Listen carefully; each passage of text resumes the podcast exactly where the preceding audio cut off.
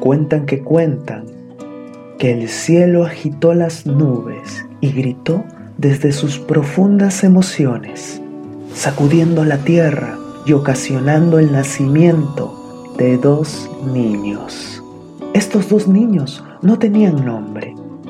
La cueva que les daba refugio los nombró Rayo y Trueno.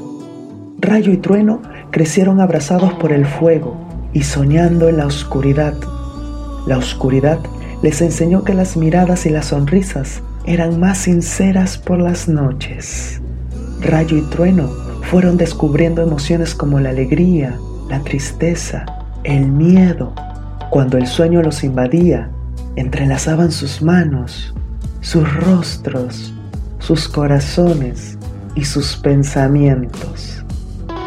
Ellos crecieron y decidieron conocer lugares nuevos, más allá de la cueva, y corrieron y saltaron y rieron, e inquietos por ráfagas de sensaciones se amaron en la tierra. Pero el viento los señalaba, algunos árboles también, otras aves juzgaban y algunos mamíferos apuntaban, manifestaban que su amor era extraño y que no podían seguir viviendo juntos. ¿Por qué juzgar el amor? se preguntaba el cielo que vida les dio. Al norte y al sur los mandaron y crearon en ellos sus dos primeras heridas. Sus noches se llenaron de lágrimas y de angustias que oprimían sensaciones.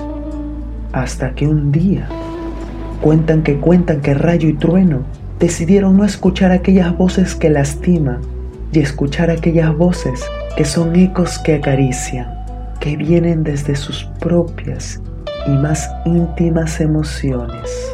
Y corrieron desde el norte y corrieron desde el sur y entrelazaron sus corazones agitados por el amor.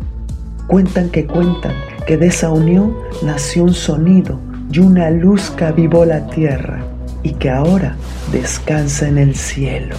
Aquel cielo que les dio vida y que ahora los acoge. Y hay noches que los vemos y escuchamos.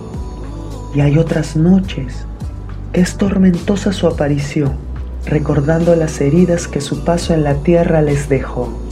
Rayo y trueno se llaman. Rayo y trueno es la historia.